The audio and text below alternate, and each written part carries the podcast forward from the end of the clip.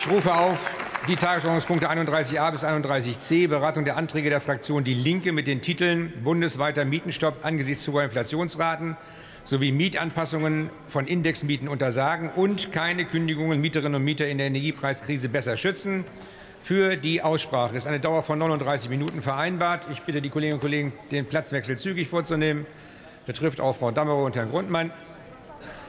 Hallo.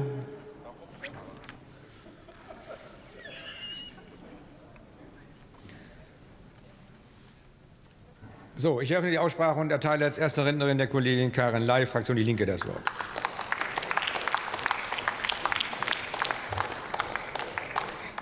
Herr Präsident, meine